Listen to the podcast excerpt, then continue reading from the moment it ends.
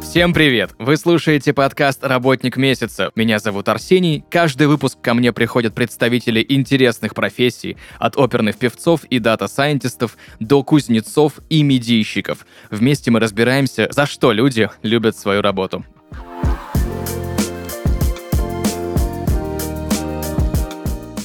Друзья, и сегодня в подкасте «Работник месяца» Вячеслав Погорелый, технический специалист в Яндекс Аренда. Вячеслав, привет. Привет, Арсений. Всем привет. Спасибо тебе большое за то, что нашел время поговорить про свою интересную и довольно редкую позицию, потому что мне допустим, немножко непонятно. Давай вместе разберемся, что значит технический специалист, потому что, насколько я слышал, это довольно обширное понятие, да? Расскажи более подробно, чем ты занимаешься и что входит в твои обязанности. Хорошо, Арсений, давай так и договоримся. На самом деле, когда у меня многие друзья, знакомые, а даже коллеги из смежных сервисов спрашивают, э, что из себя представляет технический специалист, объяснить достаточно сложно, но я постараюсь. А технический специалист — это такая позиция, на которой человек выполняет различные технические задания касаемо своего сервиса, начиная от э, выгрузки каких-то данных, а, построения каких-либо дашбордов. Он отвечает за так скажем, техническую поддержку при э, взаимодействии отдела продаж и нашей разработки. Также занимаюсь э, написанием скриптов, автоматизацией ручного труда. Ну, то бишь, у нас есть э, некоторые процессы, которыми занимаются ребята из отдела продаж, и я стараюсь сделать так, чтобы они не выполняли их больше руками, а все работало при помощи автоматики. То есть в целом в совокупности вот что-то среднее между вот этим всем. То есть я занимаюсь всем по чуть-чуть, так скажем. То есть я так понимаю, что у тебя есть и функционал аналитика данных, да, и функционал э, человека, который занимается написанием кода, да? Смотри, да, тут э, у меня задачи разноплановые. Э, фактически каждый день я сталкиваюсь с тем, что занимаюсь какими-либо выгрузками, построением, обновлением дашбордов а, для нашего отдела продаж. А, занимаюсь написанием скриптов. А, также одна из основных частей моей деятельности это поддержание внешней инфраструктуры. Ну, то есть, допустим, я отвечаю за работоспособность наших CRM-систем, мессенджеров. Ну и также в обязанности входит, что я немного менеджерю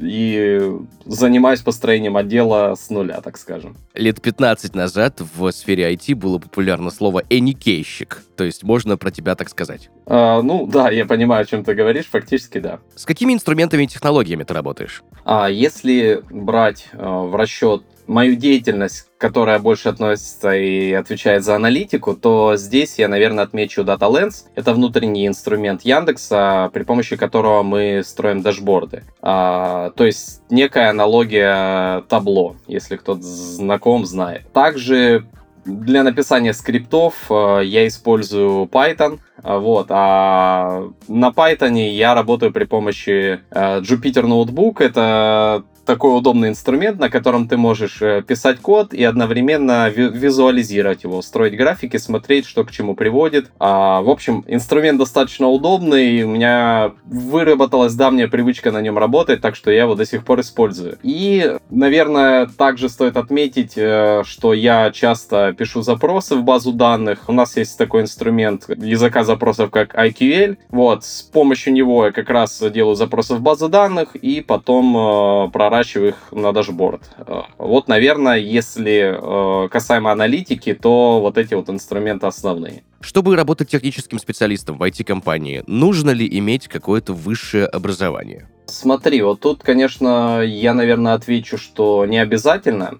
а, потому что глядя даже на свою карьеру, на людей, с которыми я знаком, люди, которые у нас работают, далеко не все имеют э, высшее образование, но это не значит то, что они не являются классными специалистами. Мне кажется, в целом у людей сложился какой-то такой стереотип, что только с высшим каким-то специальным техническим образованием ты можешь работать в IT-компании. На самом деле не так. Примеров очень много, которые это опровергают, и не только у нас, и в других компаниях в том числе. На мой взгляд, тут самое необходимое — это желание желание развиваться, если ты хочешь, то, мне кажется, преград тебе никаких в этом не будет. Конечно, а если есть какое-то специализированное техническое образование, это, возможно, даст тебе какие-то преимущества определенные, но это не приговор. Ты знаешь, в последнее время очень популярна фраза «пойти в IT», да, и есть огромное количество разных историй. Кто-то хочет туда изначально, кто-то приходит туда и после 35-40 лет, меняя кардинально профессию. Как вот у тебя было? Ты сразу решил, что ты хочешь быть именно айтишником, да? Или ты как-то менял свой вектор направления? Было ли такое, что ты с утра просыпаешься и такой, все, я хочу быть техническим специалистом? Смотри, тут, э, если честно, у меня такой достаточно тернистый путь получился. Э, дело в том, что у меня, наверное, с детства была какая-то тяга к э, компьютерам, к технологиям. Мне всегда было интересно э, в этом развиваться, смотреть на то, как работают программы, за счет чего они работают. Меня всегда привлекало это. Но так вышло, что я не пошел учиться именно на айтишника, так скажем. Вот. И направление вуза у меня вообще другое. Я хоть и закончил технический вуз, но по образованию я просто инженер э, по ремонту, обслуживанию автомобилей, если так уж посмотреть. То есть вуз технический, но направление абсолютно другое. Но поработав и познав то, что как выглядит вообще работа обычного взрослого человека, я все же стал себя ловить на мысли о том, что мне не слишком нравится то, чем я занимаюсь. если рассказывать в подробностях, то первым моим местом работы был один из крупных федеральных банков. Вот, у меня просто еще в дипломе экономическая специализация, и так уж вышло, что я пошел работать в банк, так скажем. И начав работать, я понял, понял, что мне не совсем нравится то, чем я занимаюсь. И поскольку у меня не было никакого опыта больше, а, я себя ловил на мысли, что, возможно, оно везде абсолютно точно так же. И мне, возможно, от этого непривычно, но стоит смириться и продолжать делать то, э, что не совсем нравится. Вот, но так или иначе судьба меня занесла в Яндекс, но я в Яндексе оказался точки зрения как менеджер продаж mm. обычный, то есть аккаунт-менеджер. Вот, и когда у меня появилась возможность работать в Яндексе, я понял, что это крутая компания, мне нравятся ее процессы, мне нравится, как здесь все выстроено. И почему бы не воспользоваться возможностью стать IT-специалистом. И, собственно, это меня привело в Яндекс Практикум со временем. Это такая первая ступенечка для того, чтобы я стал тем, э, кем являюсь сейчас. Угу. То есть практикуме ты, я так понимаю, проходил повышение квалификации, да? Или как это было? Смотри, дело в том, что я, наверное, откликнулся на практикум э, фактически через несколько месяцев после того, как он появился. Увидел э, объявление, что можно выучить языки программирования, можно стать э, профессионалом в своей деятельности. И я подумал, что а почему бы и нет? То есть мне на тот момент было 29 лет, по-моему. Это не приговор. То есть у меня изначально была какая-то, знаешь, мысль о том, что ну, поскольку я уже получил высшее образование, то, наверное, уже все. Для меня все потеряно, дороги закрыты. Коль начал работать в одной сфере, иди работай дальше. Но э, когда увидел объявление практикума, я лишний раз подумал, а, а почему бы не, ну, почему бы не попробовать, собственно. А, это был интересный, так скажем, вызов для самого меня, просто попробовать посмотреть, а получится или нет. И я заинтересовался этой возможностью и пошел учиться. Но э, это не как повышение квалификации. А на тот момент я работал аккаунт-менеджером, то есть э, в отделе продаж. И для меня это просто была возможная попытка зацепиться в будущем за то, чтобы перейти именно вот именно в IT специальность больше такую техническую. Вот. И, собственно, я начал проходить учебу для того, чтобы в будущем поменять свою специализацию, чтобы из продаж уйти именно в IT больше. То есть, получается, с помощью практикума ты хоть и в рамках одной компании, но сменил сферу деятельности, сменил профессию. Да, это так. В принципе, юридически в рамках одной компании, но направление и сервис э, я все же поменял. То есть, как у меня появилась возможность, э, я ей воспользовался. Ты раньше упоминал питон, угу. и знаешь, я с многими людьми общался, кто как-то работает с Python, да, либо как-то его учил, и многие мне говорят, что насколько не возьмешь язык этот, он довольно, хоть и простой, да, ну, относительно некоторых языков, но довольно непростой. Вот такое вот было мнение, да, ничего я не понял, потому что я не айтишник. Хм. Как ты изучал Python? Может быть, ты как-то практиковался где-то сам, да, либо это было в практикуме? Что касается Python, скажу так, что у меня до практикума, ну, буквально вот, наверное, за полтора-два месяца э, была возможность с ним познакомиться. Ну и, в принципе, я и тоже воспользовался. А, я не помню, как точно называлась государственная программа, но ты оставляешь заявку. Если ее одобряют, у тебя есть возможность записаться на небольшое онлайн-обучение в любой вуз, который согласится провести обучение по этой программе. И, собственно, так я откликнулся на это, мою заявку одобрили, и я онлайн прошел обучение в небольшом, так скажем, ростовском вузе. Вот, обучение длилось э, порядка месяца, и там я с Python познакомился впервые. Но, если честно, признаюсь, э, то обучение мне, по большому счету, абсолютно ничего не дало, потому что мне сама программа не понравилась, э, материал давался абсолютно монотонно, то есть настолько скучно, что, да, я закончил программу, я сдал там тестирование, получил даже диплом государственного образца такой, интересный, красивый. Но, честно говоря, когда я потом пошел в практикум через два месяца, для меня, по большому счету, началось все с нуля. Потому что вот именно там у меня начало складываться понимание того, как это все работает. И можно сказать, что именно оттуда началось э, мое погружение в этот язык. И честно признаюсь, что для меня он показался не сильно сложным. То есть э, да, это было для меня в новинку, но тем не менее, каких-то прям таких сложностей на начальном этапе я вообще не испытал. То есть, мне кажется, этот язык при большом желании может э, каждому под силу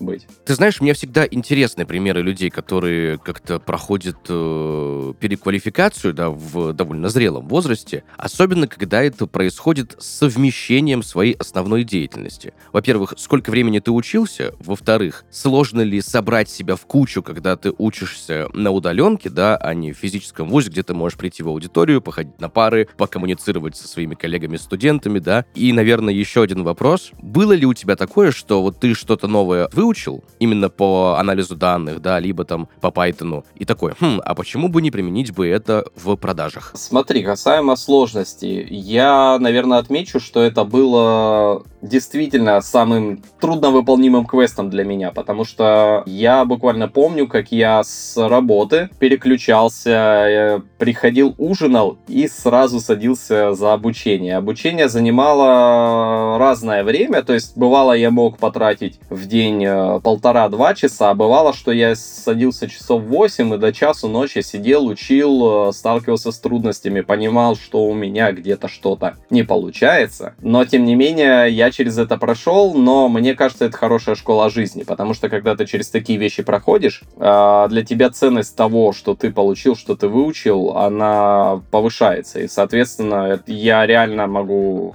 с теплотой вспоминать это время, хоть на тот момент мне э, было достаточно сложно. Но у всех по-разному, опять же. Если говорить о вопросе того, что было ли такое, что я выучил какой-либо инструмент, навык и применял его в продажах? Да, было, но это было у меня уже, наверное, после окончания моей учебы, потому что сразу у меня э, применять мои знания не было откровенно времени, потому что я их еще, допустим, не так хорошо закрепил на практике, а у меня еще и обычная работа. То есть так разрываться было сложно. Но когда я прошел курс и понял, что поскольку я текущую работу менять не хотел, у меня была такая моя задача, задача, моя основная цель попробовать применить те знания, которые я получил на текущей работе и по большому счету наработать, набить руку, чтобы уже был какой-то более-менее опыт, чтобы сложилось понимание того, как это все работает. И спустя, наверное, может быть полгода после того, как я закончил работу, я подошел к своему тим лиду и предложил ему идею, а что если я попробую вот здесь вот нам автоматизировать, а вот здесь вот нам вытянуть какие-то данные, мы это собираем руками или это мы вообще не собираем, знаем, и это, возможно, поможет нашему сервису прирасти в деньгах. А, стоит отметить моего руководителя, он действительно очень классно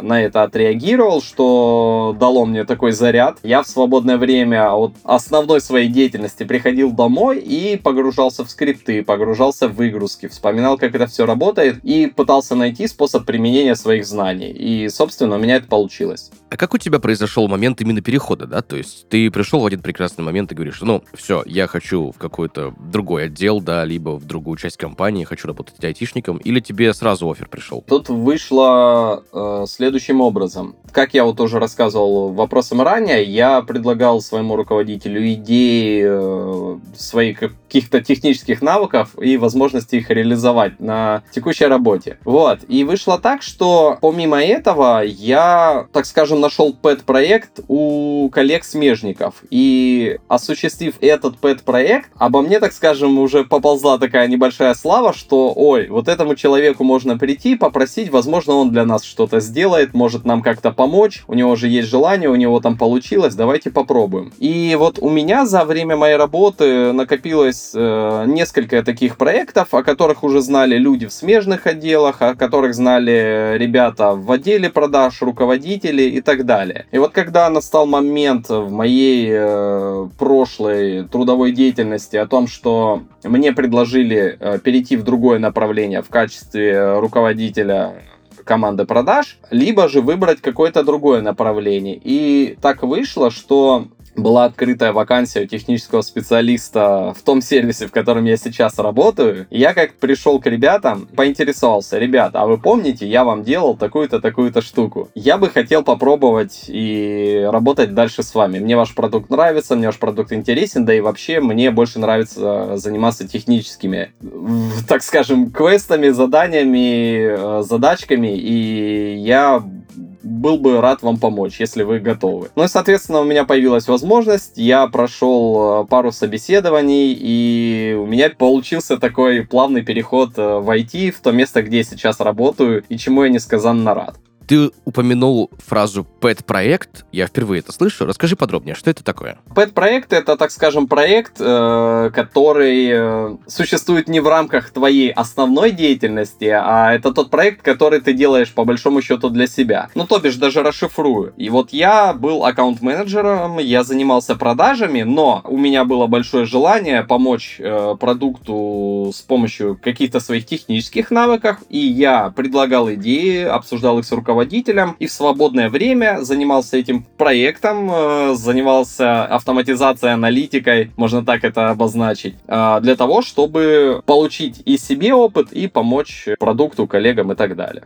Знаешь, мне что интересно? несколько раз уже общался в подкасте «Работник месяца» с представителями анализа данных, да, с представителями этой профессии, с разными, да, аналитиками данных, потому что там огромное количество, мне кажется, разных специалистов, разных позиций. И я столкнулся с э, таким ощущением, да, и в интернете тоже смотрю там всякие вакансии интересные, что в разных компаниях я понимаю, что ты не прям аналитик данных вот в классическом этом понимании, но все равно с анализом данных ты работаешь. Поэтому мне хочется разобраться. Ведь в разных компаниях функционал специалистов по анализу данных очень сильно отличается. Но и то, и то все равно называются аналитиком данных. Есть ли такое? Почему это сложилось? И, ну, нормальна ли эта ситуация, да, что в одной компании аналитик данных это одно, а в другой совершенно другое? Я согласен здесь с твоим э, предположением. Э, более того, я периодически общаюсь с ребятами, с которыми вместе я проходил учебу в практикуме. Они работают в абсолютно разных компаниях, и так или иначе мы примерно собираем обратную связь друг от друга. И вот я очень хорошо помню тот момент, когда ребята искали работу, мы обсуждали как раз то, что в одних компаниях э, требуют одни какие-то скиллы, допустим, там Python, SQL, э, знания работы с дашбордами, а в других э, под понятием аналитик данных может быть человек, который занимается работой исключительно в Excel и в редких случаях делает запросы к базе данных SQL. То есть это действительно так. На мой взгляд, э, это сформировалось из-за того, что у нас рынок IT профессий, вакансий, он достаточно новый, и у многих компаний еще в принципе нет такого точного уложившегося понимания того, что из себя это представляет. И они уже больше исходят, наверное, из-за соображений того, что им необходимо. Ну, то есть аналитик, он может работать как и в SQL, а может работать как и в Excel в обычном. В принципе, он и там анализирует данные, и там. Но у нас, допустим, нет каких-то, ну вот, например, я говорю от лица какой-либо небольшой компании. У нас, например, нет э, технической возможности там на Python работать. Вот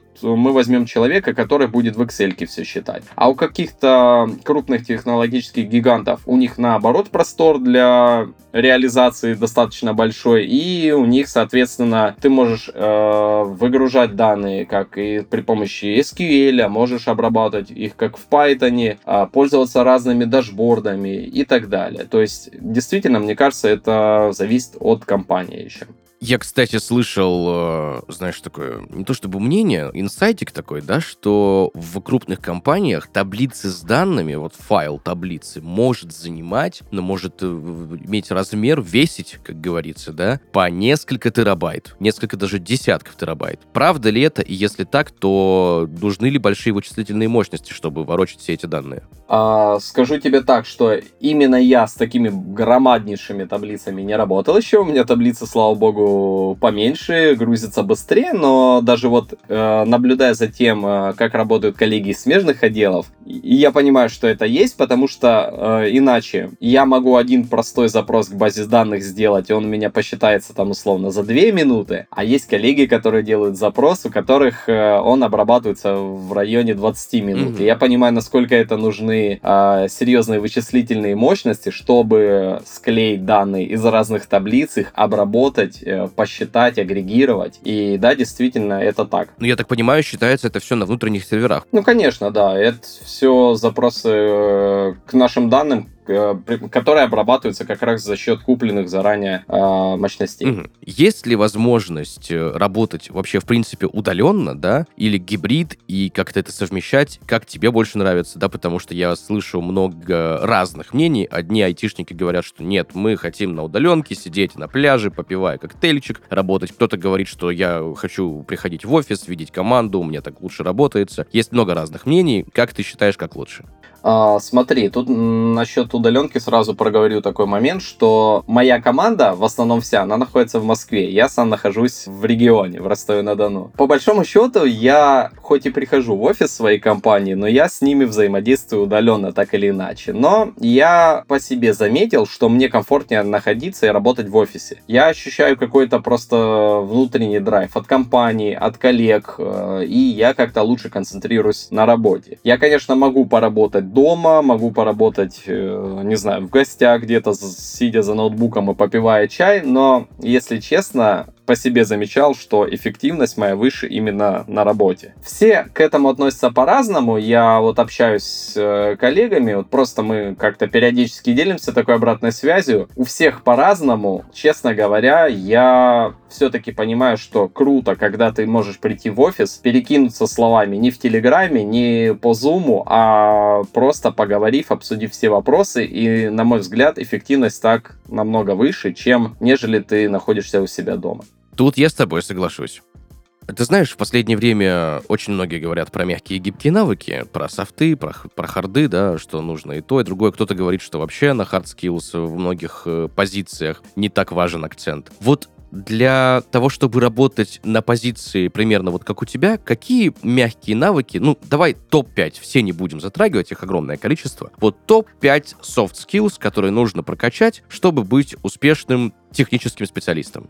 А, смотри, наверное, я хотел бы начать с умения работать в команде. На мой взгляд, э, для такой позиции, как технический специалист, это очень важно, потому что а, часто приходят ребята, заказчики, которые говорят, мы хотим видеть вот такой дашборд, мы хотим сделать вот такую выгрузку, или мы хотим, чтобы у нас тут триггеры работали таким вот образом. И умение взаимодействовать с командой, оно как раз и определяет успех, потому что бывает, ставят нечетко задачи, ты потом начинаешь начинаешь разбираться и понимаешь, ой, мы это не можем сделать, давайте пересоберемся, переговорим, переобсудим. Поэтому э, умение хорошо ладить и находить общие точки соприкосновения с командой, на мой взгляд, очень хорошо решает здесь и помогает. Э, потом э, целеустремленность, на мой взгляд, это тоже одно из основополагающих. Если у тебя есть цель, которой ты движешься, то, соответственно, это и тебя будет дальше э, мотивировать, развиваться и приносить пользу сервису. Потом, наверное, я бы отметил не люблю это слово, честно говоря, считаю его пошлым, тайм-менеджмент, но умение планировать, оно тоже очень хорошо решает и расставлять приоритеты. А, также польза и для тебя, и для бизнеса. А, так, еще два таких основных, что бы я мог назвать. Э, стремление, возможно, учиться и развиваться, потому что я понимаю, что всегда все крупные технические, технологичные позиции и задачки, они так или иначе развиваются, и поэтому я всегда готов и стремлюсь к тому, чтобы узнавать новое, чтобы э, попробовать одну и ту же задачу выполнить разными методами, чтобы и набраться опыта, и э, посмотреть на то, как ее можно реализовать иначе. И, наверное, что бы я еще отметил, честно говоря, сходу так и не скажу, наверное. Вот, э, наверное, первые основные mm-hmm. три штуки я назвал, а так сейчас сходу не назову. Слушай, ну и этих вполне себе хватит. Круто.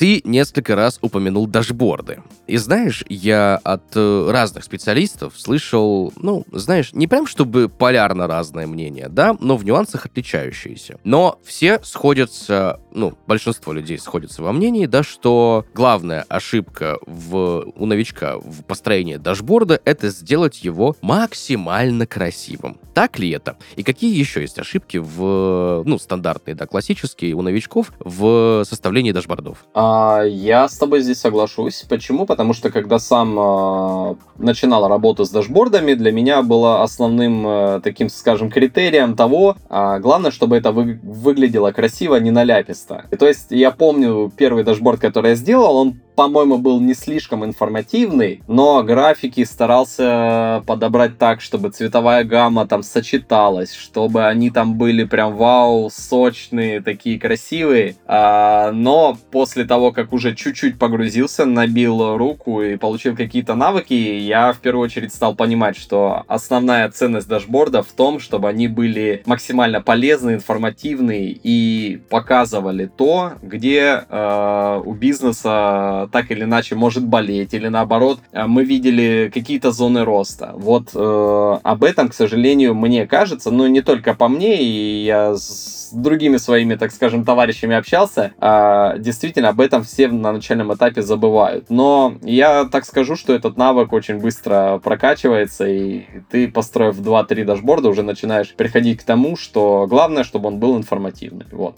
Знаешь мне, что еще интересно? Смотри, я так понимаю, ты работал в компании на одной позиции. Потом э, решил пойти в немножко другую сферу, но остаться в компании и выбрал обучение, которое, собственно, делает, ну, тоже материнская компания. Абсолютно верно. Это было главным критерием в выборе Яндекс Практикума или были еще какие-то моменты, почему ты выбрал обучение именно там? А, смотри, на тот момент я, если честно, о сфере онлайн-образования знал а, очень мало, ну потому что наверное, вот как раз 2018-2019 года это как раз начало так в России развиваться, и примерно в то время я знал только нашу площадку Яндекс Практикум и, по-моему, пару площадок конкурентов. Но, если честно, я почему-то сразу отдал предпочтение практикуму, наверное, из-за того, что я знаю, как э, в Яндексе стараются э, делать продукт, как делать э, вещи качественно. И у меня, видимо, заранее было сформированное такое э, лояльное мнение по отношению к своей компании, и я посчитал, что мне это интересно. Но э, когда я э, перед тем, как начал учебу, я изучил э, площадки, платформы конкурентов и посмотрел нашу. Вот что меня действительно впечатлило, о том, что там был тренажер, на котором ты можешь посмотреть, протестить, нравится тебе вообще или нет. И мне он показался достаточно простым, понятным, и, собственно, я посчитал нужным продолжить учебу именно здесь. Вячеслав, расскажи, пожалуйста, как в среднем проходит твой рабочий день? А, смотри, мой рабочий день проходит примерно так. Когда я прихожу на работу утром, я в первую очередь проверяю чатики. В чатиках э, у нас ребята из отдела продаж скидывают то, что может быть э, сломалось, что, может быть, наоборот, требует моего какого-то оперативного вмешательства на то, чтобы починить, сделать, э, выгрузить. А далее я для этого расставляю приоритеты, чтобы понимать, так, это я должен сделать э, срочно, должен сделать сейчас, это я могу сделать в течение дня, но не горит, а это я могу вообще не делать. То есть начинаю со срочного необходимого в зависимости от того, кто что напишет или что могло произойти там за ночь, условно, с сервиса. А А после этого я э, возвращаюсь к тем задачкам, которые у меня уже накопились, или к тем задачкам, которые у меня существуют проектно. Ну, то есть на такой определенно длительный промежуток времени. И уже в зависимости от э, приоритета их выполнения начинаю ими заниматься. Также э, у меня довольно часто бывают такие моменты, когда мне в течение дня приходят ребята и говорят, слушай, надо вот здесь вот точно подправить, а давай займемся этим сегодня. И, соответственно, я бросаю свои проектные задачки, переключаюсь на более горячие оперативные и занимаюсь их э, решением. Вот в целом, наверное, так. Я практически всем задаю этот вопрос. Признавайся, что самое сложное в твоей профессии? А, наверное, если посмотреть на все время моей работы, то, скорее всего, самое сложное это постоянно быть в курсе событий. А, актуализировать данные. Почему? Потому что у нас сервис достаточно молодой, там все быстро меняется, и очень важно понимать, э, что если где-то продуктово или технически поменялось, а, важно доводить это до отдела продаж и доводить для, до своего понимания того, как это сейчас работает. Вот. И э, тут надо держать руку на пульсе, постоянно следить, мониторить и обновлять свою базу знаний для того, чтобы взаимодействие между продуктом, разработкой и отделом продаж было максимально бесшовное. Вот, наверное, вот это самый сложный момент. А за что ты любишь свою работу? Хороший вопрос. Я периодически так размышляю, а что мне действительно приносит удовольствие. И вот я могу отметить то, что я работая на том месте, где я сейчас работаю, наверное, впервые столкнулся с тем, что я не думаю о том, какой сейчас день недели. Я действительно хоть в понедельник, хоть в пятницу, хоть в любой другой день недели э, с кайфом понимаю о том, что мне нет такого чувство, что я не хочу идти на свою работу. Я всегда приезжаю на нее с удовольствием. Мне нравятся те задачки, которыми я занимаюсь. Мне нравится команда, с которой я работаю, потому что я вижу, какие действительно у нас работают профессионалы. А, вижу, к чему надо и самому стремиться, и хочу быть похожим на других. И меня это мотивирует э, работать дальше. Ну и плюс всегда интересно а, заниматься тем продуктом, который э, находится в стадии развития. И это действительно такой внутренний драйвер для роста, и мне это очень импонирует. Есть ли что-нибудь, что тебя, ну, знаешь, раздражает немножко в своей деятельности, что бы ты хотел бы поменять?